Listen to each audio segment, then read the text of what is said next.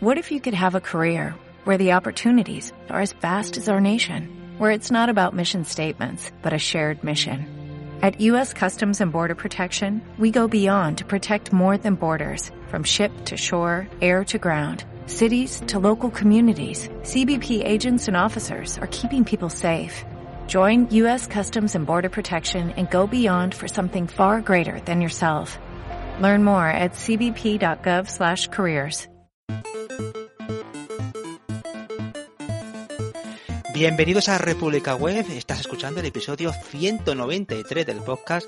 Yo soy Javier Archeni, eh, desde Valencia, javierarcheni.com y eh, hoy tengo un episodio con un invitado dedicado al mundo del headless. Nos acompaña Facundo Giuliani, él es argentino, ingeniero de sistemas por la Universidad Tecnológica Nacional él es un full stack developer con una interesante carrera en, importantes compañías. Actualmente Facundo es eh, Developer Relations Engineer en Storyblock, una empresa austriaca que proporciona esto, una, un header CMS basado en componentes con un potente editor visual. Aprovechando la experiencia de Facundo en el área de los headless CMS y también de la arquitectura del JanStab, que también quiero hablar con eso de él, eh, hablamos de estas tecnologías y cómo están cambiando el panorama del desarrollo web. Bienvenido Facundo, ¿cómo estás? Hola Javier, ¿cómo estás? Muchas gracias, gracias por la invitación. Muchas gracias a ti por aceptar la invitación y además que haya sido tan rápida eh, esta invitación que enseguida te prestaste a grabar en el menor tiempo posible, con lo que te lo agradezco mucho. Tú estás en Buenos Aires, ¿verdad? Así es, Buenos Aires, Argentina. Yo te he presentado rápidamente, no sé si tú quieres añadir alguna cosa más de lo que he dicho yo. Eh, no, la verdad que fue una muy buena introducción. Eh, ingeniero en sistemas, estudié en la Universidad Tecnológica Nacional de, aquí de Argentina. Eh, durante unos cuantos años trabajé como desarrollador full stack, tanto en el backend como en el frontend, para distintas empresas, distintas compañías. y después de casi 14 años, diría, o, o 15 años casi, em, hice un cambio en, mi carrera que venía eh, teniendo eh, puestos bastante similares en, distintas empresas, pero casi siempre las tareas eran bastante similares, hacer algo un poco distinto o, con otro enfoque que es esto de Developer Relations Engineer eh, para, para Storyblock, que es una empresa fundada en Austria, pero, pero completamente remota, que se dedica a eso, a crear una plataforma eh, Headless CMS o Headless Content Management System, que imagino que después vamos a hablar sobre el concepto y, de qué la va, pero, pero sí, aquí estoy dando mis primeros pasos en, lo que es el mundo de Developer Relations. Estupendo. ¿Y nos puedes contar qué tareas desarrolla un Developer Relations Engineer?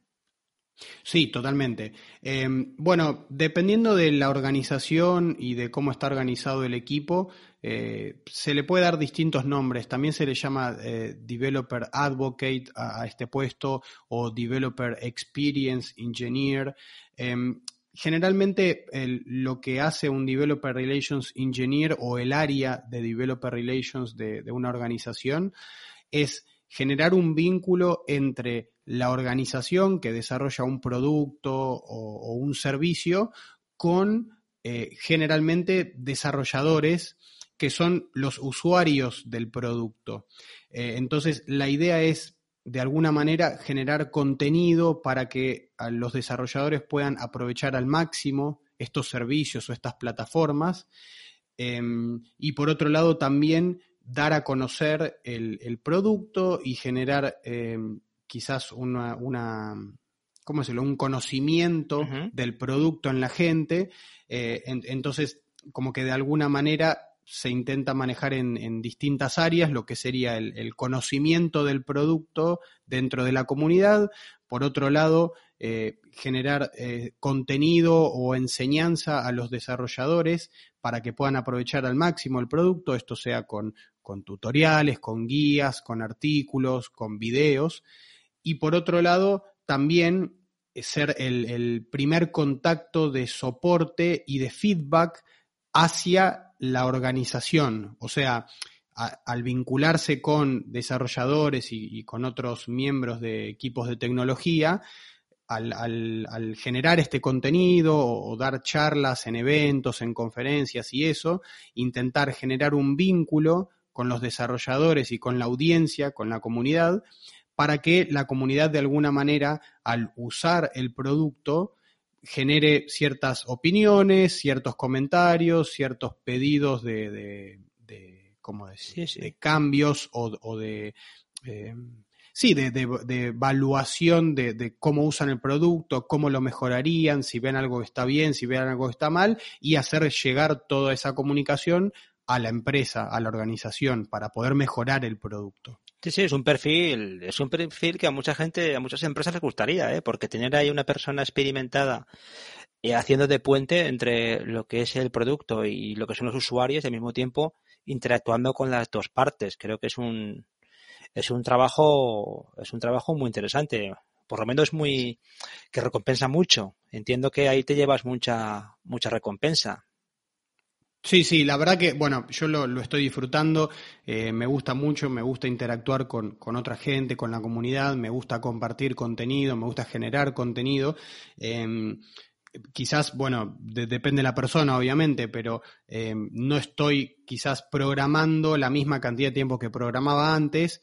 Eh, o sea, hay que tener en cuenta que yo soy del equipo de Developer Relations, yo no estoy involucrado en lo que es el desarrollo del producto propiamente dicho, o sea, si hay algo que no funciona o algo que cambiar en el producto, no soy yo quien lo hace, sino son los desarrolladores del equipo de producto de la organización, pero por otro lado, eh, e, está bueno porque de alguna manera uno siempre tiene que estar al día eh, capacitándose con tecnologías, con nuevos eh, frameworks que aparecen, nuevas herramientas e intentar generar integraciones entre esas herramientas y el producto o eh, programar em, proyectos de, prueba para, intentar mostrar cómo usar ciertas características del producto o cómo vincular el producto con, otras herramientas. Entonces, como que uno no pierde la noción de que uno es un desarrollador y, sabe programar, sabe desarrollar, y, bueno, yo lo fui durante unos cuantos años, pero por otro lado uno no está programando todo el tiempo o al menos no, no está involucrado en el desarrollo del producto propiamente dicho. Bueno, pero a pesar de eso, hay que, hay que reconocer que una persona de, con un perfil de Developer Relation tampoco es fácil encontrar, porque tienes que tener una habilidad también de comunicación teniendo un bagaje técnico, que muchas veces tú sabes que tenemos esa, esa etiqueta de que los que programan no comunican bien y que los que comunican bien no programan, ¿no? Sabes que eh, entiendo que esos perfiles como el tuyo eh, tampoco que sean muy abundantes. No, no, yo, o, sea, creo que no.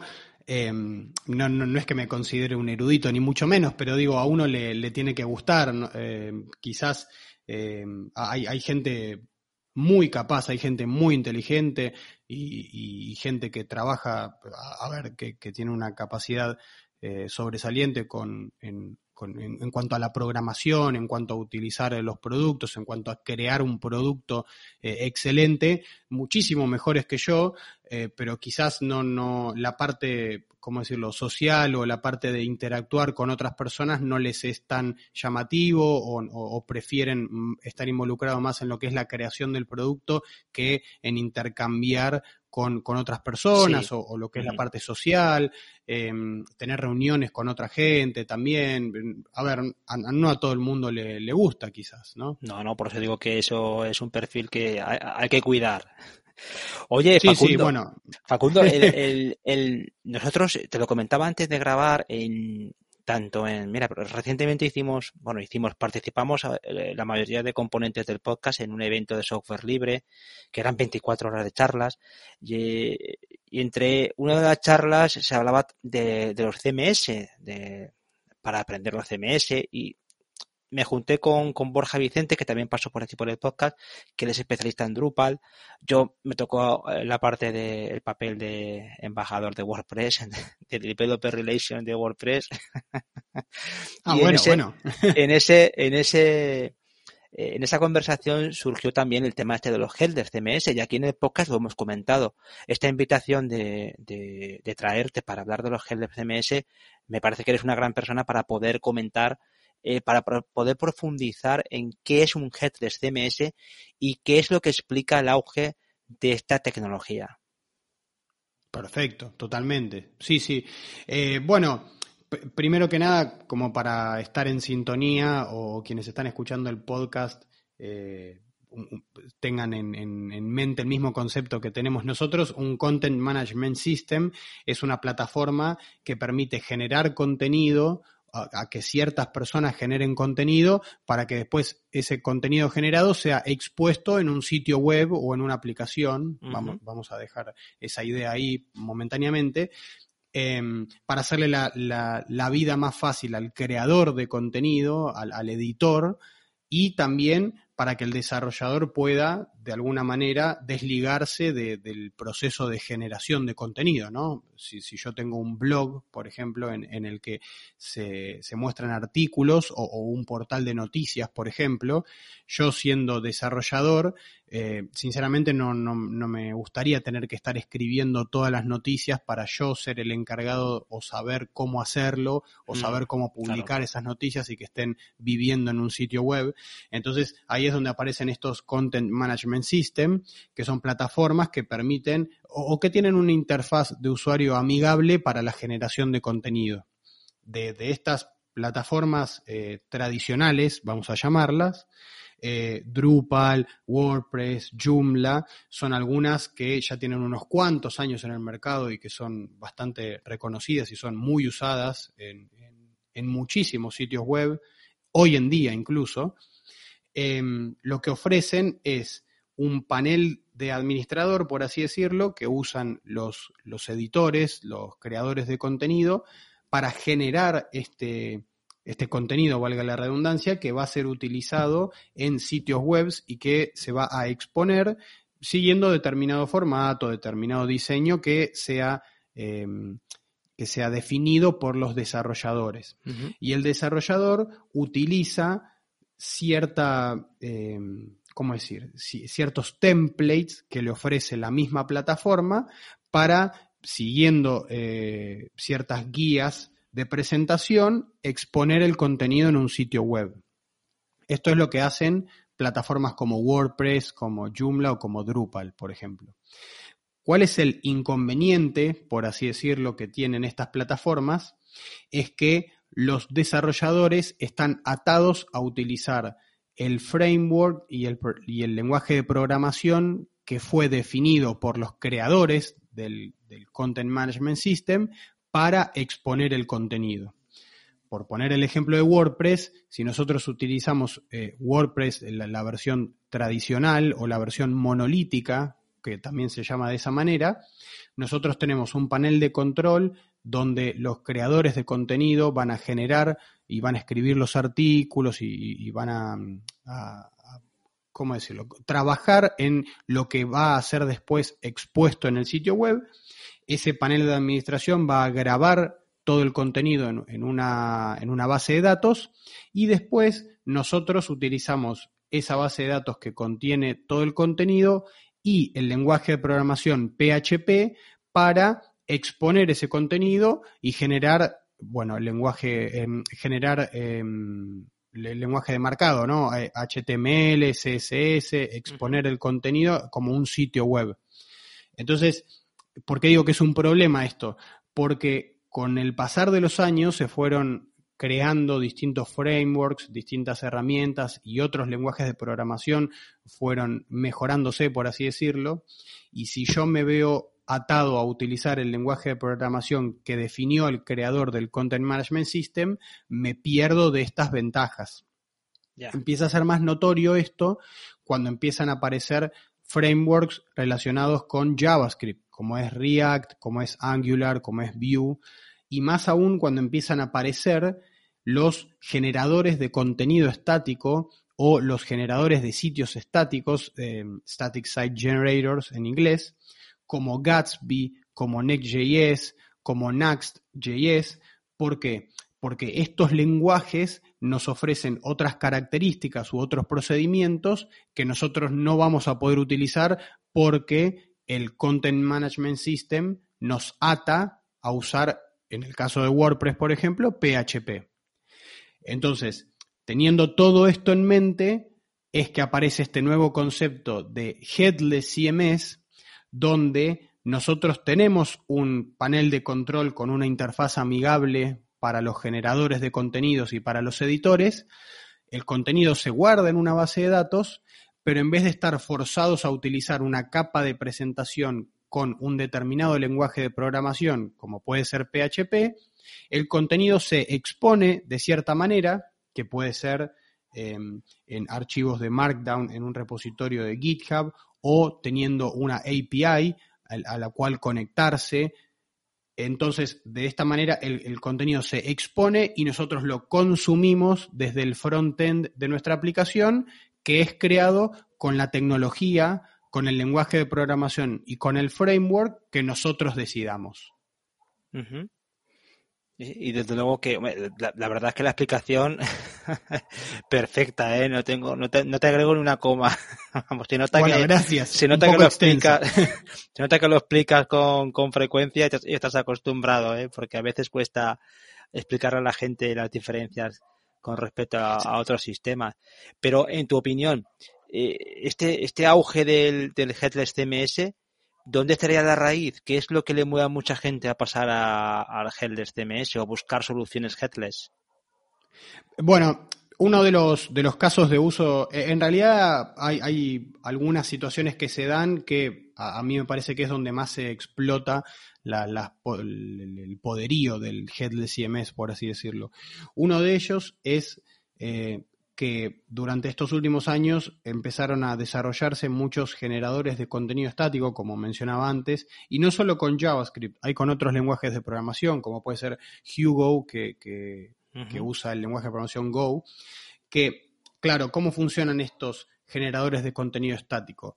Se crean templates utilizando un cierto lenguaje de programación y con, eh, con estos templates lo que se hace es crear toda la lógica en un proyecto, en una solución, que esa lógica, en el momento en el que se ejecute un proceso de, un, build process, o sea, un, proceso de compilación, se van a generar archivos estáticos y esos archivos estáticos son los que van a conformar mi aplicación web.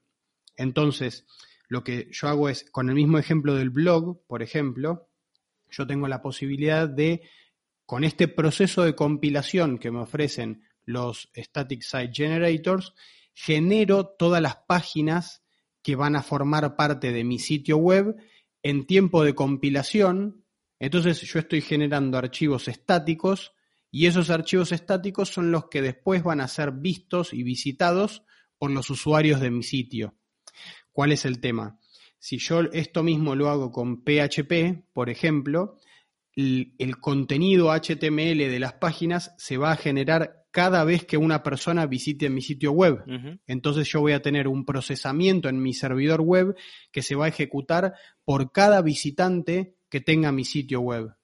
Entonces, si yo tengo muchas personas visitando mi sitio web al mismo tiempo, esa sobrecarga va a hacer que quizás el el tiempo de carga de las páginas de mi sitio web sea más lento o que necesite más fuerza de procesamiento en mi servidor web para procesar todos los pedidos al mismo tiempo. Y que la verdad quizás, quizás en algún escenario eso sea lo que se necesita hacer, pero en otros tantos escenarios no lo es realmente poniendo el mismo ejemplo del blog, la verdad es que el artículo que yo estoy escribiendo en mi blog post o en mi portal de noticias va a ser el mismo para cualquier persona que visite mi sitio web. Entonces, si yo tengo la posibilidad de generar estáticamente la página de cada artículo y después esa versión estática de las páginas de cada artículo, dejarlas viviendo para que cada visitante en mi sitio en vez de tener que correr un proceso dinámico de generación del HTML eh, cada vez que visitan mi sitio web, vaya directamente a ver la versión estática de la página, yo le voy a estar ofreciendo una experiencia mucho más rápida y mucho mejor al usuario, porque claro, no, no tiene que esperar a una generación dinámica del contenido, sino que carga eh, un archivo estático, lo único que tiene que hacer es descargarlo a, su navegador. ¿no? Sí, sí, que ahí hablamos de, una, de, un mayor rendimiento y también nos quitamos la, eh, la capa esa de seguridad que tantos quebraderos de cabeza muchas veces dan las soluciones monolíticas como WordPress, que son... Ni hablar. Claro, que son situaciones en las que eh, tú hablabas antes de, la velocidad o, por lo menos de la experiencia a la hora de acceder al contenido, pero sí que es cierto que cualquier persona que haya mantenido estos sitios web eh, con WordPress o soluciones similares se, se, enfrenta a una actualización constante, a un parcheo que, que tienes que realizar sí o sí si no quieres que tu sitio se convierta en seguro. Y yo particularmente, eh, vamos, estoy, yo soy un convencido completo de que, de que estas nuevas, eh, estas aproximaciones con respecto a, cómo generar una página web con soluciones eh, headless o, con, o como mínimo con soluciones de estáticas, de generación de sitios estáticos, es la solución ideal. Yo creo que hemos llegado, hemos llegado a un equilibrio en el que viejas tecnologías se han encontrado con nuevos, nuevas, nuevas arquitecturas y nos encontramos en un momento dulce del desarrollo web. Sí, totalmente, totalmente. De hecho, siempre me resulta muy curioso porque, bueno, yo hace casi 15 años que, estoy programando y eso, pero antes cuando era más chico, cuando me empezó a interesar más el tema de la, no la programación, sino la, la, computación en general, por así decirlo, eh, había ciertas herramientas como Microsoft FrontPage o Macromedia Dreamweaver que permitían a alguien crear su propio sitio web. Y claro, cuando yo tenía, no sé, 14 años o 12 años, creaba sitios web eh, utilizando Microsoft FrontPage, que básicamente era como crear un documento Word con hipervínculos entre, entre distintos documentos o, distintas páginas, pero básicamente lo que se estaba haciendo era eso, crear un sitio estático. Entonces, ver todo este, ver cómo renacen los sitios estáticos, pero con con herramientas y con frameworks de, modernos que fueron desarrollados en los últimos años, la verdad que me resulta muy, muy curioso. Mm, desde luego que lo es, y además que, el, que hay una tendencia, esto va poco a poco. Yo eh, lo que sí que te quería preguntar es que mm, justamente eh, desde Storyblock hacéis mañana un evento en los que una de las charlas va relacionadas con cómo pasar de, lo que yo te quiero preguntar ahora, cómo pasar o qué tú ¿qué le recomendarías tú a un desarrollador que está trabajando o está acostumbrado a tecnologías de monolito como, como WordPress o, Drupal o cualquier CMS así propietario? ¿Qué le recomendarías para pasar a soluciones headless CMS? ¿Cuál sería la aproximación que tú le recomiendas? Bien.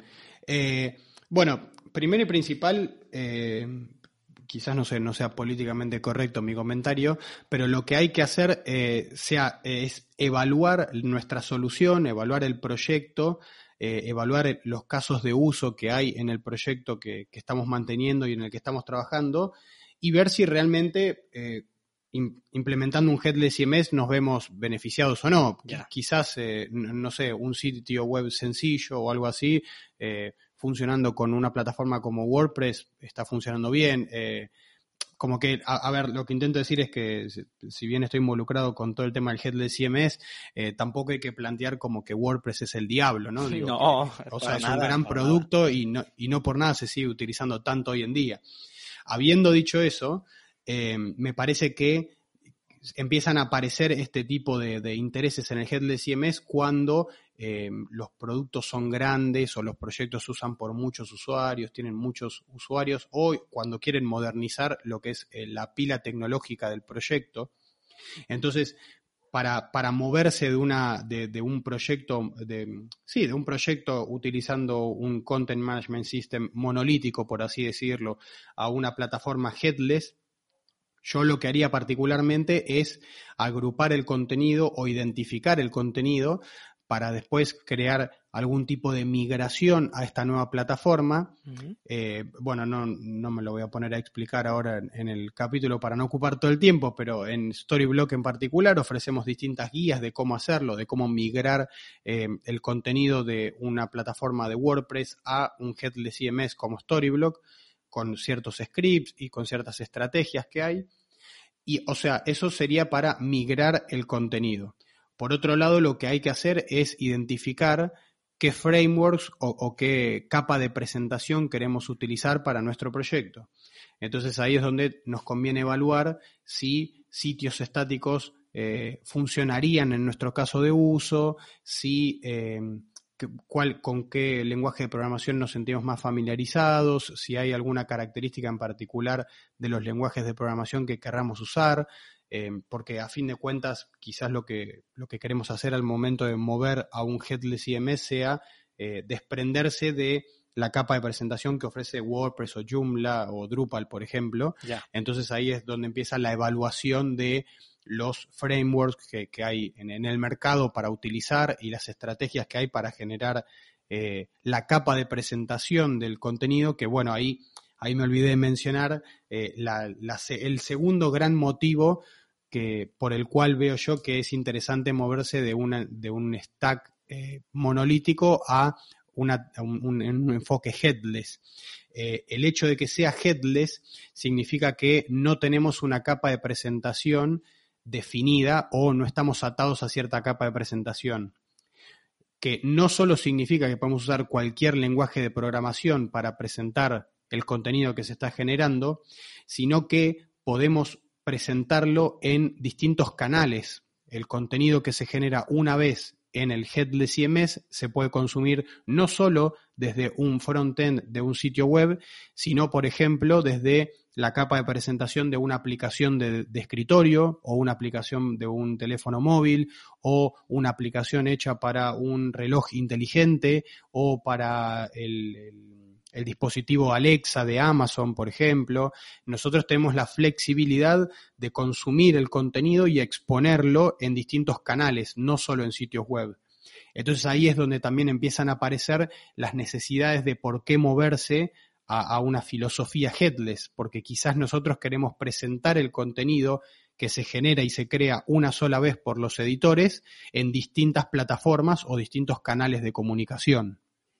Pues eso es una gran ventaja. Yo creo que la, y solamente por eso ya eh, uno debería ya de plantearse el cambio, porque es cierto que la mayoría de la gente que nos dedicamos a hacer sitios web estamos muy viciados con la capa de presentación del CMS de turno pero esa extracción de los datos me parece que, es un cambio de paradigma que, cuando haces el cambio ayuda a, que tengas claro, que no, estás trabajando simplemente con una estructura muy estática de los datos, sino que tienes que crear unos esquemas, tienes que crear un, unos datos lo suficientemente flexibles para acometer eh, diversos proyectos, con lo que te fuerza a ser todavía más exigente con esa capa de datos. Creo que eso es un, para mi forma de ver, es una de las grandes virtudes que tiene el pensar sin cabeza, nunca mejor dicho, ¿no? Es decir, tienes que estar pensando, pero con cabeza, ¿eh? Tal cual, tal cual. Hay que usar la cabeza para pensar, pero no para presentar los datos.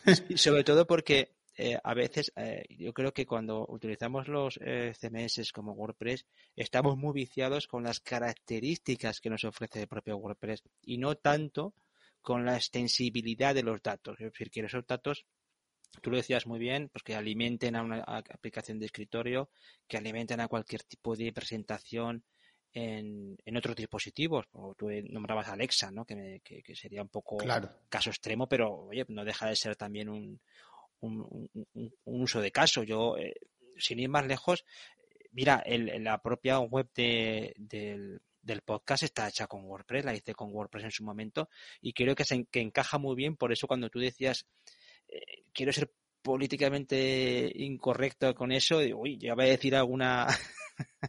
ya voy a decir alguna cosa muy grave, pero lo que has dicho me parece súper sensato, ¿no? Tienes que ver el caso de uso y comprender si lo que quieres utilizar se acopla bien a tu, a tu uso, ¿no? Porque eh, en el caso de la página web yo considero que para lo que está pensada la web y el contenido que aloja me parece una gran solución. No me voy a liar yo a, recrear eso con soluciones más complejas o nuevas que al final terminaré en el mismo sitio. No sé si, es lo que tú quieres decir. Sí, sí, sí, totalmente. Em, eh, por eso digo que, hay que evaluar los escenarios, los casos de uso. También quizás eh, intentar ver qué, puertas se abren desprendiéndonos de la capa de presentación, ¿no? Mm, mm. Eh, también, bueno, por otro lado, no es solo el, Content Management System lo que se mueve, sino en, todo, en las distintas herramientas que se fueron generando en el último tiempo, eh, también hay eh, un montón de herramientas que le facilitan el trabajo a los desarrolladores con, plataformas ya creadas y de fácil integración a los proyectos para, por ejemplo, eh, plataformas de e-commerce. Entonces, nosotros tenemos productos que podemos utilizar para crear nuestra plataforma de venta de productos y servicios en la que lo que tenemos que hacer es configurar una integración con la plataforma y crear la capa de presentación de, nuestro mercado online, por así decirlo, pero no nos tenemos que preocupar en lo que es el carrito de compras o cómo, o cómo eh, manejar y administrar los productos o utilizar las plataformas de pago, como que todo eso puede ser utilizado o consumido con un servicio headless y con plataformas de e-commerce que también son headless y a su vez conectarlo con un Content Management System para generar el contenido de las distintas páginas. Entonces, integrando las plataformas de e-commerce y los headless CMS, eh, vamos a estar haciendo el trabajo mucho más fácil a los desarrolladores que se van a terminar enfocando en la capa de presentación de, de esos datos y de esa lógica y por otro lado viendo cómo pueden agregar o, cómo pueden generar valor agregado en los productos y no, y no preocuparse en mantener ciertos aspectos eh, como la generación de contenido o la administración de, de productos o de servicios ofrecidos en una plataforma web y que de eso se encarguen empresas que tienen gente especializada que está trabajando eh, ocho horas por día, todos los días, para mantener el servicio y para ofrecer el mejor servicio posible. Sí, sí, ahí te has adelantado porque es una de las cuestiones que también quería yo poner encima de la mesa, que uno de los uno de los ejes importantes del mundo este de los headers CMS detecto que está muy orientado al mundo del e-commerce y, y yo creo que ahí está brillando mucho soluciones que están aportando empresas como Shopify o proveedores así más pequeños como por ejemplo Snipcart que también es un proveedor canadiense Que, que yo analizo esas soluciones y, y me encuentro muy cómodo porque es lo que tú comentas, son ultra especializados y yo me concentro en la parte de front, o sea que es donde yo puedo de alguna forma aportar más al cliente, porque desde luego en la parte trasera es una cosa que exijo flexibilidad para, para poder responder a las necesidades del cliente, pero es cierto que sí que veo que el e-commerce y eh, los términos e-commerce y headless están muy, muy relacionados. Creo que está ahí surgiendo un montón de, de soluciones que vienen a, sobre todo vienen a, reemplazar lo que yo, por ejemplo, antes podía solucionar con un WooCommerce dentro de WordPress o, algún plugin de, o algún módulo dentro de, Drupal. Quiero decir que, la, que, sí que detecto que el e-commerce va a ser el gran, no sé, me, me, da la sensación esa, ¿no? Como que e-commerce y headless van a ser muy importantes los próximos años. Sí, yo creo que sí. Más con, eh, bueno, durante los últimos tiempos, cómo se empezó a masivizar el hecho de, ofrecer servicios y productos por Internet, pero no solo eso, sino como que, que, los consumidores también empezaron a acostumbrarse a eso. Gente que antes quizás no compraba tanto por Internet, ahora está comprando mucho más y está comprando cada vez más productos, productos que antes eh, iba exclusivamente en persona a, un negocio a comprarlos, ahora quizás los compra por internet, y ni hablar de, cómo se termina globalizando todo eso también, ¿no? Digo, comprando eh, productos y servicios de distintos países del mundo, entonces ya cuando, cuando los mismos clientes, cuando, las mismas personas, o sea, los clientes y los vendedores empiezan a involucrarse en esta manera de funcionar de lo que es el comercio, herramientas que ofrezcan una, una eh, mejor manera de crear un mercado virtual o un mercado online como una plataforma de e-commerce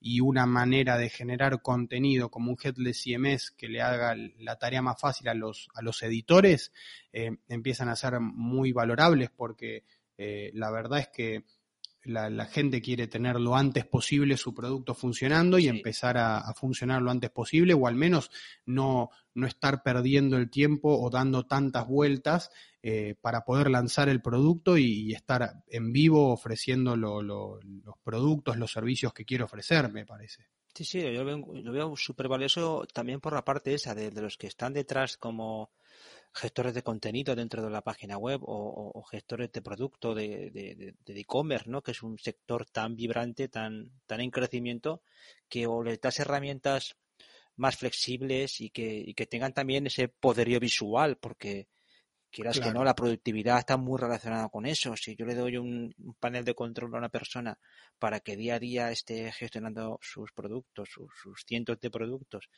y lo tiene que hacer con soluciones muy, muy de, estar continuamente actualizando, de no, sabes, que no sea fluido, que no sea una experiencia como que está cargando por detrás, como pasa con, con la mayoría de aplicaciones web, ¿no? Que intentan cargar por detrás sin que tú salves o sea que ahí me parece súper valioso y yo, vamos, yo, yo tengo mucho interés en indagar en ese terreno porque creo que, que, hay un cambio ahí generacional importantísimo. Oye, Facundo, eh, yo sí que tengo aquí eh, una dirección web que muchas veces se referencia, que es la de jamstack.org que ahí contiene un hmm. montón de recursos. Y en la pestaña de Headless CMS, lo que sí que te pediría es que, como hay tantos proveedores, eh, Storyblock es una empresa muy reciente, como me comentabas también al principio, no sé si grabando o antes de grabar, pero bueno, eh, creo que es del 2000. Creo que fue antes de grabar, pero sí, sí la, la empresa se, se, fundó en el 2017 mm. eh, y sí, la verdad que en el último año creció muchísimo, pero a ver, 2017 estamos hablando que es una empresa nueva y un producto bastante nuevo también. Sí, sí, yo de hecho viendo esa lista de jamstack.org en la categoría de Headless CMS, hay un montón de actores, hay muchos proveedores, hay soluciones open source, hay soluciones más orientadas también al, mundo propietario, pero eh, eh, ¿cómo podemos diferenciar entre las diferentes propuestas de los headless CMS? ¿En, qué me tengo que fijar? Porque también veo que hay unas... En los pricing parece que la cosa ya parece que marca diferencia, ya sabes dónde mm. no tienes que tocar si eres un pequeño desarrollador, pero ¿en qué me tengo que fijar para, para diferenciar esos, esas propuestas? Bueno, bien, ahí está como lo bueno y lo malo de, del auge de estas plataformas, ¿no? Digo, lo bueno porque hay muchísimas opciones, la verdad es que hay muchísimas opciones en el mercado de plataformas headless y de content management system que se pueden usar. Em, el problema, por así decirlo, es definir cuál usar, ¿no? Pero va, en realidad el tiempo que lleva analizar todas las alternativas o, no sé, varias alternativas y terminar eligiendo una. Em, yo creo que, al, bueno, el precio, como, como, bien dijiste, es una de las cosas a considerar, eh, lo que son los distintos planes que ofrece cada uno de los productos, em, es algo que, que tenemos que tener en cuenta en base a qué es lo que ofrecen o cuáles son nuestras necesidades y en base a eso ver cuánto me costaría el servicio, porque a fin de cuentas lo vamos a tener que estar pagando el mantenimiento de la plataforma. Eso sí es una plataforma propietaria, por así decirlo. Otras plataformas son open source, pero quizás, bueno, ahí empieza a entrar otro tema en juego y es que eh, claro, si yo no, o sea, nadie me va a ofrecer un servidor y, una base de datos donde estoy guardando el contenido que se genera, eso significa que me voy a tener que encargar yo de administrar eso. Entonces, mm. en base a el volumen de datos que se maneja en mi proyecto, en mi plataforma, quizás tenga que eh, tener a, personas encargadas de mantener esa plataforma funcionando y de ver cómo, cómo están los servidores y encargarse del mantenimiento de eso. Eh, y bueno, quizás eso termine incurriendo en otros costos que, o sea, no, no hay costo de mantenimiento de la plataforma, pero sí hay costo de equipo o de fuerza humana para mantener eh, esa plataforma open source funcionando. Sin duda. Pero bueno, también otras de las cuestiones que se pueden llegar a evaluar eh, entre las distintas alternativas es cómo se almacena y cómo se consume el contenido que se genera. Hay algunas, eh, creo que lo mencioné antes, pero hay algunas plataformas de Headless CMS que graban el contenido que se genera en archivos Markdown en un repositorio de GitHub y hay otras plataformas de Headless CMS que se encargan de guardar la, la información en una base de datos que después puede ser consumida utilizando una API. Entonces ahí también entra en juego cómo queremos consumir el contenido desde nuestra aplicación, desde el frontend de nuestra aplicación y cómo nos es más conveniente almacenarlo. Eh, porque si vamos a, o sea, por cada eh, artículo que tengamos en, nuestro, en nuestra aplicación web vamos a tener que generar un nuevo archivo de Markdown y quizás un commit en un repositorio de GitHub. Bueno, de vuelta, depende del escenario, eh, si es conveniente o no es conveniente, entonces es algo que vamos a tener que evaluar. Eh, y bueno, a, fin de cuentas, quizás, o sea, es, un poco general, pero otra de las cosas que tenemos que tener en cuenta al momento de evaluar un headless CMS es qué tipo de funciones nos ofrece, qué, qué tipo de límites nos ofrece en cuanto a, generación y creación de estructuras, en cuanto a tráfico con, con, la API a la que nos estamos conectando para consumir el contenido, si nos ofrecen integraciones con otras plataformas, con otros servicios para hacernos la vida más fácil al momento de crear nuestro proyecto. Em, tenemos que, o sea, yo creo que quizás lo que hay que hacer antes de evaluar entre distintos headless CMS es formular la idea o tener un proyecto definido y ciertas estimaciones de qué es lo que probablemente vayamos a necesitar para nuestro proyecto y en base a eso ver de los headless CMS que hay disponibles cuál se adapta más a esos contenidos eh, de la mejor manera y en lo posible imagino de la manera menos costosa también. Sí, y aparte que a esa lista yo también te tengo que añadir una y es eh, precisamente tu trabajo, ¿no? El, cuando tú te aproximas a una eh, a, a, cualquier alternativa de estas, como una persona que está indagando, el hecho de que la empresa también haga esa labor de evangelizar sobre las tecnologías, sobre los recursos que pueda ofrecer, porque las cosas como son. muchos estamos muy viciados con, con, tecnologías que ya conocemos, eh, cuesta mucho cambiar, entonces necesitas esa eh, que te cojan un poquito de la mano para llevarte como si fueras un poco tontito hacia hacia la hacia estas soluciones, ¿sabes? Porque no dejan de ser alternativas que tienes que, que aprender de cero prácticamente, o por lo menos tienes que entrar en la plataforma, entonces yo también valoro mucho, lo digo a nivel personal, el, hecho de que, oye, pues haya una buena documentación, que haya unas buenas guías, que incluso esas guías también estén eh, en ocasiones traducidas, que haya contenidos en vídeo, quiere decir que haya ejemplos, quiere decir que ese tipo de historias ayuda mucho, ¿eh? La verdad es que... totalmente, totalmente. Mm. De hecho, bueno, ese también es uno de los motivos por los cuales uno termina inclinándose por cierto lenguaje de programación o no. Va, imagino que eh, para al, momento de desarrollar un producto, una plataforma, uno quiere estar muy seguro de que eh, si no sabe cómo hacer cierta cosa o si tiene algún inconveniente, un problema, va a haber el suficiente soporte para poder solucionar el inconveniente y no tener que recurrir a una alternativa. Entonces, eh, el hecho de generar contenido, guías en distintos lenguajes de programación, el hecho de no ser eh, bueno, está esta palabra en inglés, pero opinionado en, que forzar a los usuarios o a los desarrolladores a utilizar ciertas guías o cierto producto o cierto framework, eh, significa que hay que abrir el abanico y generar más contenido, tener soporte para, para distintos lenguajes de programación, para distintos frameworks. Entonces, el hecho de, generar el mayor contenido posible, de tenerlo disponible y de tener buenos canales de comunicación y de soporte con los desarrolladores y con la comunidad, creo que también termina siendo visible y termina siendo una ventaja al momento de elegir eh, un producto. Sí, para mí, ya te digo que lo es. Y eso para mí pesa mucho ¿eh? cuando vas a hacer un cambio o vas a hacer una investigación de un, de un, de, un producto, una alternativa. Yo eso lo valoro muchísimo. Y creo que como yo, muchísima gente. Eh, Facundo, eh, tú que ya hemos explicado que eres eh, Developer Relations Engineer en Storyblock, vamos a hablar de Storyblock, vamos a hablar de lo que ofrece Storyblock, dónde encaja y qué ventajas nos puede ofrecer. Perfecto. Eh, bueno, eh, Storyblock en particular es un headless CMS propietario que se encarga de mantener la base de datos y de exponerlo mediante una API. A la API se puede conectar eh, como una REST API utilizando los endpoints que, que ofrece eh, Storyblock que ofrece el, producto y también utilizando una API de GraphQL en el caso de, que los desarrolladores estén familiarizados con, esta tecnología y esa sea la manera en la que manejen el contenido en el frontend.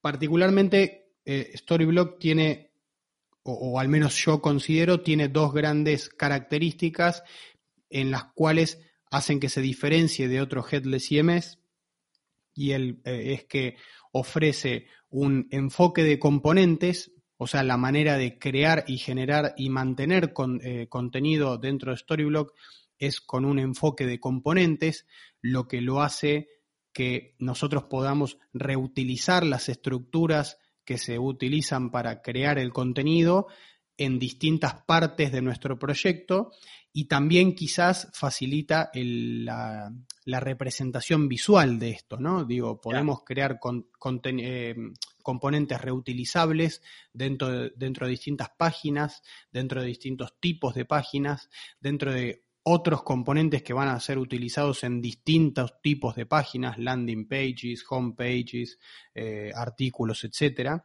Y estos componentes lo que tiene de bueno es que después lo podemos vincular en el front-end, en la capa de presentación de nuestra aplicación, con eh, representaciones visuales que son quizás más sencillas de manejar para nosotros, como pueden ser componentes de React, componentes de Vue.js, por ejemplo. Ese sería como una de las grandes características que tiene para mí Storyblock, a diferencia de, otros Headless CMS, este enfoque de componentes reutilizables. Y la otra gran característica para mí es que una vez que se genera la representación visual de estos componentes reutilizables, Storyblock ofrece un editor visual que se conecta por, eh, por medio de la aplicación de Storyblock, que es donde los editores generan y crean el contenido, esta aplicación de Storyblock, que es un sitio web, se conecta a nuestro sitio web, que puede ser un entorno de desarrollo, un entorno de testing o incluso el propio entorno de producción, y se genera un vínculo que el contenido que es que está siendo generado y editado y modificado en la aplicación de Storyblock es visto en tiempo real en, el, en nuestra aplicación, dando, ofreciéndole al editor la posibilidad de ver cómo ese contenido va a ser visto sin la necesidad de tener que hacer un despliegue o sin la necesidad de tener que publicar el contenido.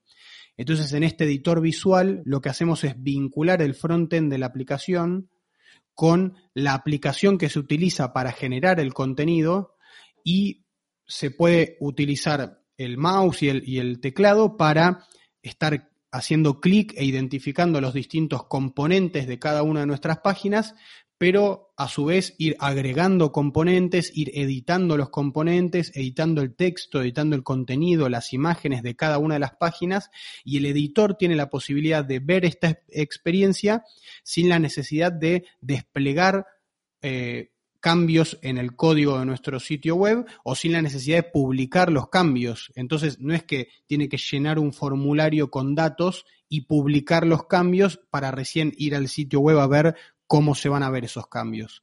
Dentro del editor visual, en tiempo real, va a ver cada uno de los cambios, cómo es afectado y cómo se va a ver visualmente dentro del sitio web. Vamos, que cualquier persona que tenga una responsabilidad con respecto al contenido o al marketing puede trabajar desde ese editor visual. Eh, viendo los cambios en tiempo real, vamos, no tiene, no tiene por qué esperar a un despliegue, no tiene por qué esperar a un a, a, pasarlo eso a producción.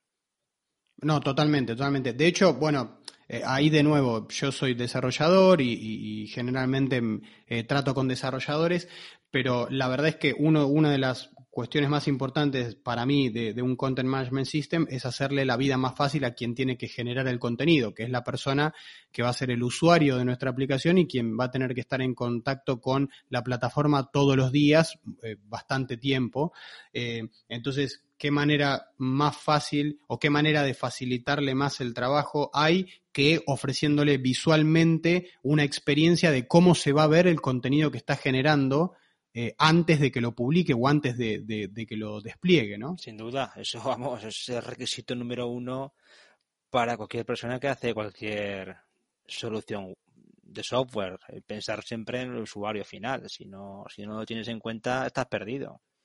Claro, totalmente, totalmente. Y aparte, bueno, todas las ventajas que tiene el ser un headless CMS, que después el contenido se consume desde una página de presentación, de, perdón, desde una capa de presentación, y con esta capa de presentación lo que nosotros vamos a intentar hacer es generar una experiencia en, en nuestra aplicación web o en nuestra aplicación de cualquier capa de presentación, como dijimos antes, para ofrecerle no solo una buena experiencia al editor, al creador del contenido, sino también a nuestros usuarios finales, que son quienes van a visitar y usar nuestra aplicación.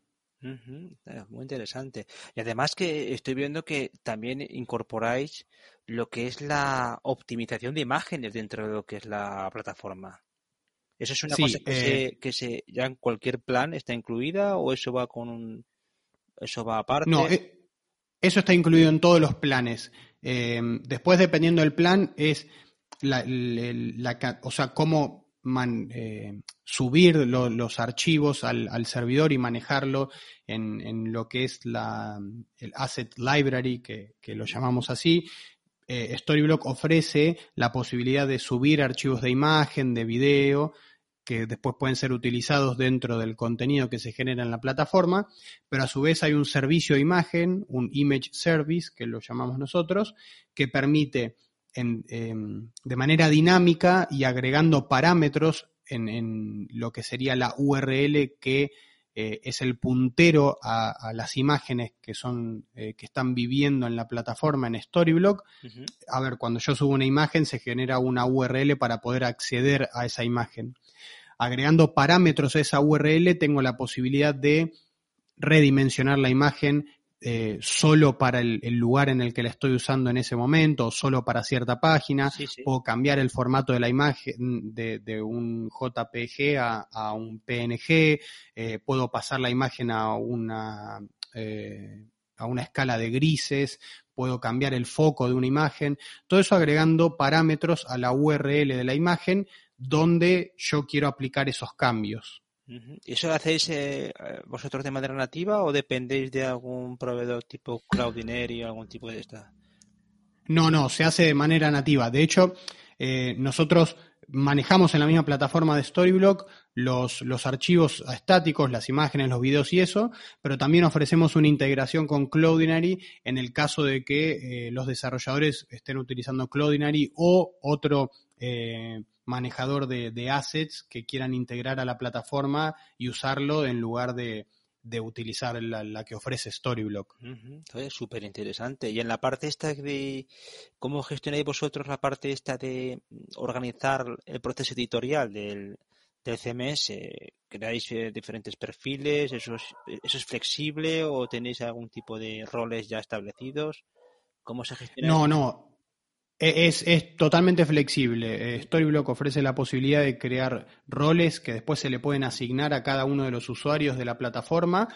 Con esos roles lo que se hace es eh, dar permisos, dar visibilidad a distintas partes de la aplicación que se usa para generar el contenido, pero también a cada una de las propiedades de estos componentes reutilizables que se pueden crear. Entonces yo tengo la posibilidad de crear, por ejemplo, un componente call to action que quiero utilizar en distintas páginas de mi sitio web.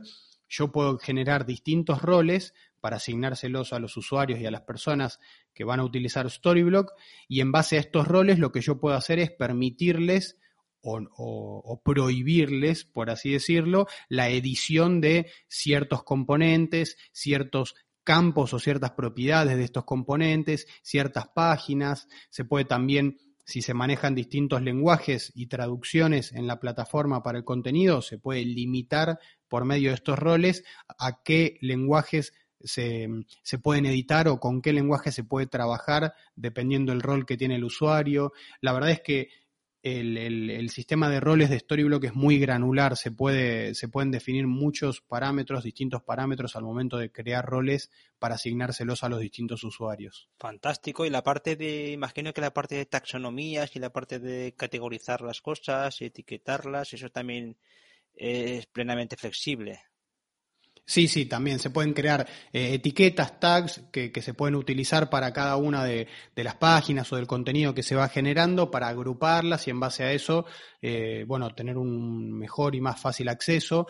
Por otro lado, eh, Storyblock, bueno, el, el nombre Storyblock viene de dos palabras, eh, story, que es eh, una unidad de contenido, por así decirlo, que, puede ser algo bastante similar a una página. Podemos, podríamos llegar a decir que una story en Storyblog es una página web de un sitio web. Em, y después, por otro lado, blog, que, vendría a ser la parte de los componentes. Entonces nosotros vamos a tener una historia, una story que contiene bloques eh, que son componentes reutilizables eh, adentro, anidados, que, podemos usar, para agrupar y para reutilizar en distintas páginas y eh, que a su vez, bueno, podemos anidar y, tener otros componentes dentro de estos mismos componentes. Eh, y bueno, todas estas stories o, historias, la manera de agruparlas que se utiliza en el Headless CMS es por medio de una estructura de carpetas, como si fuera un file system. Entonces nosotros podemos tener distintas carpetas y, cada una de estas carpetas guardar em, un, tipo de story, por así decirlo, o stories que estén relacionadas por cierto, por cierto factor, por cierto parámetro, y después utilizar los roles para darle acceso a los usuarios a determinadas carpetas. Entonces, si yo tengo un equipo de, mi organización que quiero que acceda solo a algunas páginas, puedo agruparlas en carpetas y em, darle visibilidad o no a esas páginas a, los usuarios. Formidable, la verdad es que hay un montón de funcionalidades que con esto puedes hacer muchísimos proyectos. Te quería preguntar también por el modelo del pricing que tienes aquí. Tenéis una capa gratuita bastante bastante generosa, ¿no? Yo creo que ahí incluís prácticamente casi todo, ¿no? De la plataforma, por no decir todo. Incluso tenéis, sí, estoy eh, leyendo 250 gigabytes de tráfico al mes, o sea que no está nada mal. Campos personalizados. No, no, la verdad que para proyectos personales o, proyectos chicos, eh, yo creo que la, capa gratuita eh, está bastante bien, bastante bien. Para tener un, blog propio, bueno, al menos que la persona sea muy famosa y tenga muchísimos usuarios, con la capa gratuita yo creo que funciona muy bien. Pues fantástico. Y además, eh, lo que sí que te quiero preguntar así entre tú y yo, todo este tipo de, propuestas que hay con respecto a estos headless o incluso muchos servicios que hay ahora en cloud y todo esto, que es verdad que ofrecen capas gratuitas, ¿tú crees que esas capas gratuitas van a ser siempre gratuitas o podemos esperar que con el tiempo esto algún día tengamos la, porque yo veo muchas veces, te lo digo, no por el caso de Storyblock, pero sí que veo muchas veces que hay un salto muy grande entre lo que es el primer acceso gratuito y, por así decirlo, el segundo. Parece como que hay un salto gigantesco en, la capa de precios. Igual te pones, pero que por supuesto cuando las cosas funcionan y, los negocios van bien, todo se puede pagar, pero no sé si al, final este modelo de pricing a cero es sostenible. No sé si tú ahí tienes una opinión. Sí, eh, o sea, considero que habría que evaluar cada, cada producto, qué es lo que ofrece y cuál es la capa de pricing. Em, yo creo que de alguna manera eh, a, los productos o a las organizaciones les sirve tener una capa gratuita porque los usuarios que, utilizan la capa gratuita de alguna manera eh, también están em, le, generan feedback a la, organización, al producto, ven maneras de mejorar o, son usuarios, una base de usuarios que se va a mantener. A ver, uno nunca tiene la palabra final, ¿no? Pero digo, yo creo que, que les sirve tener una capa gratuita a los productos. Después está en, cada política eh, de ventas, de comercialización de, de cada organización, en ver cómo es esa capa gratuita, ¿no? O sea, si, si, se ofrece de por vida una capa gratuita con ciertos límites, si se ofrece una prueba por cierta cantidad de días, em, son estrategias, me parece. Oye, por ir avanzando ya, por tampoco robarte mucho tiempo, que ya vamos a ver, ya hemos casi ya una horita aquí hablando de, todo esto que me parece súper interesante. Sí que me gustaría también preguntarte por el tema del serverless. Eh, yo sí que veo que hay una tendencia clara a que estos servicios en cloud y luego apoyados con estas tecnologías de, funciones, ¿no? Eh, como servicio o el serverless, consiguen que los frontend cada vez nos sintamos como más, eh, más full stack, ¿sabes? Como, como que ya no tenemos miedo de la parte de backend. ¿Crees que eso va a ser una tendencia a la alza, el, modelo ese de full stack serverless, o que también va a permanecer eh, esa división entre el front y el back de manera permanente? Em, no, yo creo que, va a estar en alza esta tendencia. Em, por lo menos lo, que yo veo es que este tipo de productos, lo, que los productos serverless, lo que buscan es hacerle la vida más fácil a los desarrolladores y la verdad es que uno como desarrollador quiere tener eh, las cosas lo más sencillo posible. No, creo que a nadie le guste complicarse la vida por, por amor a complicársela. Em, sí entiendo también que, bueno, los programadores backend en general eh, van a tener que ser quienes mantengan estas plataformas serverless para los otros usuarios. Eh, entonces, bueno, los desarrolladores backend quizás van a ser quienes mantengan y quienes creen estos productos serverless para que sean utilizados por otra persona. Pero por otro lado, también entiendo que para alguien que está creando un nuevo producto, un nuevo proyecto, eh, si uno tiene la posibilidad de no tener que encargarse de, mantener y, de asegurar y de controlar eh, todo el backend de una aplicación y poder enfocarse en, otras cosas o, en, crear otras características del producto, eh, yo creo que esa es la decisión que va a tomar, salvo, no sé, cuestiones de, seguridad o, cuestiones de, no sé, de, políticas de, la empresa que, no permitan, claro, o de negocio, digo, que, que no permitan que otro sea el proveedor del, no el proveedor, sino quien se encargue de eh, manipular la información que se está manejando en la aplicación o en el proyecto. Pero si ese no es el caso, si, yo tengo a Amazon, a Google, a Microsoft ofreciéndome a mí plataformas que me ofrecen no solo mantener la, mi, aplicación funcionando y, disponible para los usuarios eh, con, una manera performante o, o, mm. veloz o una buena manera de funcionar, no solo me ofrecen eso, sino que además la gran mayoría de las plataformas serverless me ofrecen la posibilidad de escalar las, posibilidades de mi plataforma en el caso de que yo, de, que el volumen de usuarios que tenga mi aplicación crezca. Eh, no sé, a mí me parecen ventajas que, uno como desarrollador va a intentar aprovechar. Mm.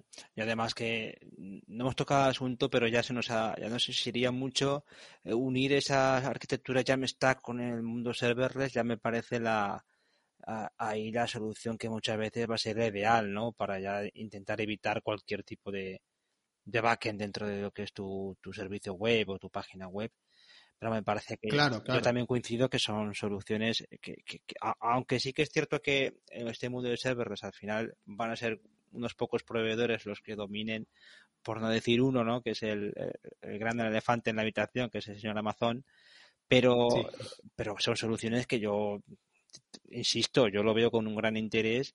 Intento meter cada vez más la nariz en estas tecnologías porque, como tú decías, solucionan un montón de casos y para, incluso para gente como yo, que, que coge proyectos pequeños, medianos, solucionan muchísimo y que además ahorran un montón de costes ¿eh? y también de problemas y también de problemas claro claro y de mantenimiento porque digo estar manteniendo los servidores de distintos proyectos o distintas aplicaciones al mismo tiempo, estar viendo que todo esté bajo control, eh, estar alerta a posibles ataques o a cuestiones de seguridad. La verdad que poder ahorrarse de todos esos dolores de cabeza es una gran ventaja. Total, eso es una ventaja absoluta. Y ya para terminar, eh, Facundo, eh, viendo un poco el roadmap de, Storyblock o, por lo menos la tendencia de los Headless CMS, ¿cuál es el futuro de los Headless CMS y qué podemos esperar en los próximos años? Eh, bien, es una, es una gran pregunta. Eh, sí, yo creo, a, ver, como creí, eh, como decíamos antes, yo creo que todo este tema del serverless va a estar en alza dentro de los próximos tiempos, de los, de los próximos años. Yo creo que va a ser la manera de enfocar proyectos y productos esta. Lo que considero es que los headless CMS de alguna manera van a en general van a intentar em, agregar más funcionalidades a las plataformas para que los, quienes consumen los servicios o quienes usan los servicios de los headless CMS tengan que depender quizás de menos proveedores o, trabajar con menos proveedores de los servicios. Em, yo considero que, le van a empezar a agregar eh, como bien dije, otras funcionalidades, ver cómo mejorar la experiencia de usuario de los generadores de contenido. Eh, ahora hay todo un, nuevo movimiento, va, no es nuevo, ¿no? Pero digo, eh, se está empezando a manejar todo el tema de lo que se llama personalización, o sea, ofrecer experiencias personalizadas a los usuarios eh, y cómo amalgamar eso con generación de contenido estático para hacerlo de la manera más performante posible. Entonces, ahí me parece que, que los headless CMS y que las plataformas de headless van a tener que buscar la manera de ver cómo eh, cómo eso, cómo hacer eso, cómo ofrecer experiencias personalizadas a los distintos usuarios o, a los distintos tipos de usuarios que tienen los productos y eh, mientras tanto seguir ofreciendo contenido estático o contenido de, la manera más eh, óptima posible. Yo, yo creo que va por ese lado la cosa. ¿Y consideras que, ya para terminar, ya me permito esa última pregunta, ¿crees que, por ejemplo, React va a ser tan fuerte como lo está siendo hasta ahora, va a continuar la tendencia con los frameworks estos como Next, y quiero decir que, parece que son eh, concentran la atención de casi todo el mundo, ¿no? Parece que React está en el centro de toda esta revolución. Sí, es cierto. Eh, Next, Gatsby, eh, muchos frameworks que están construidos sobre el framework React a, mí me dan a entender que por un tiempo React va a seguir siendo muy utilizado, las nuevas versiones que, saca React, las nuevas características que ofrecen en las nuevas versiones, ahora va a estar, está por salir la versión 18 de React y, la verdad que están ofreciendo unas nuevas características para generar contenido del lado del servidor o, otros, otras features del, framework que la verdad dan a entender que, van a ser muy útiles para los desarrolladores web. Eh, yo creo que React va a seguir siendo muy utilizado en, la comunidad del desarrollo, del, desarrollo de aplicaciones, pero paralelamente también veo que nuevos frameworks y nuevas herramientas están apareciendo que no digo que le vayan a hacer competencia o que vayan a hacer desaparecer React, pero sí están eh, presentando otros enfoques muy originales y, otras características muy buenas que, bueno, va a haber que estar atento a, ese tipo de frameworks como Astro, como Remix, em, distintas herramientas que, que, van a ofrecer otro tipo de experiencia al desarrollador que a, fin de cuentas quizás es, un poco polémica la, opinión, ¿no? Pero em, este tipo de frameworks y de lenguaje de programación a, quien tienen que mantener contentos eh, son a los desarrolladores, porque eh, la verdad es que el usuario, el usuario final de un producto no sabe ni le interesa saber con qué herramienta se creó el producto mientras funcione bien. Entonces, si yo puedo ofrecer una experiencia óptima para mis usuarios finales, eh, lo haga con React, lo haga con Vue, lo haga con Next o lo haga con JavaScript plano, eh, para el usuario final es exactamente lo mismo. Mm. El tema es qué es lo que prefiero yo como desarrollador utilizar todos los días para crear el mejor producto posible. Así es, ese es el término ese de la satisfacción del desarrollador, ¿no? O sea, que tenga que tenga una satisfacción alta, que, que, se valore la herramienta. Yo, por ejemplo, comentabas lo de Astro, me parece una muy buena dirección, sobre todo porque yo que soy, yo también hago cosas con Eleventy, eh, Eleventy que es, una, es un generador estático que, que me soluciona gran parte de las cuestiones que yo, que yo utilizo, ¿no? Y que cuando lo combinas con soluciones estas como, eh, pues no sé, cualquier headless o CMS, que yo utilizo también Sanity, que es, un, es otro GTS Sí, Y, y, la verdad es que soluciona gran parte de los problemas que yo puedo tener. Lo único que lo de Astro, pues ya le sumas la parte de, componentes, que cuando pues bueno, te acostumbras también a trabajar así con componentes, lo echas en falta cuando utilizas este tipo de generadores estáticos. O sea que son combinaciones que no dejan de, sobre todo de reflejar que, el, que esto va muy rápido, que, que hay que la cuestión es dar soluciones y, que eso se adapte muy bien a tu flujo de trabajo. Vamos, totalmente. Un campo, vamos, esto está, eso está bulliendo, ¿no? Está en ebullición. Yo creo que sí, yo creo que sí. bueno, ya para terminar, Facundo, déjanos coordenadas, déjanos alguna de tus enlaces, algo que quieras destacar.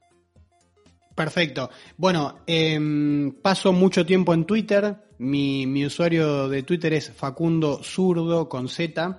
Mi sitio web es fgiuliani, como mi apellido, .com.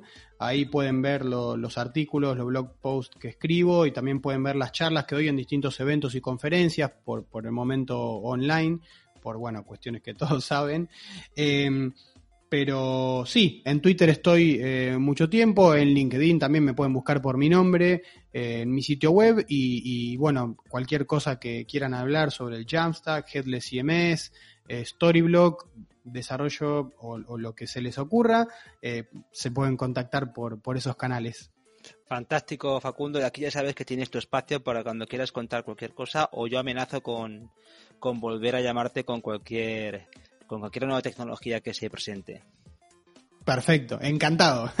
muchas gracias Facundo y a todos muchas gracias por escucharnos. Ya sabéis que nos podéis encontrar en nuestra página web republicaweb.es donde dejaré las notas del episodio con todo lo que comenta eh, Facundo Giuliani y además también tenéis todos los episodios con las notas y las formas de contacto y dónde estamos. Ya sabéis que nos encontráis en todas las plataformas de podcasting y también en el canal de YouTube de cursos de desarrollo de David Paquero. A mí me encontráis en javierarcheni.com ya sabéis, desarrollo web, contenidos, proyectos para internet y a mis compañeros los encontráis a David Vaquero en curso de desarrollo.com, a Andros lo encontráis en programadorwebvalencia.com, en necrea.es, en stats.studio y a Anthony Getchell lo encontráis en ccsolutions.io. Y nada más, con esto agradecer de nuevo la escucha y os esperamos en el próximo episodio de República Web. Un saludo, hasta la próxima.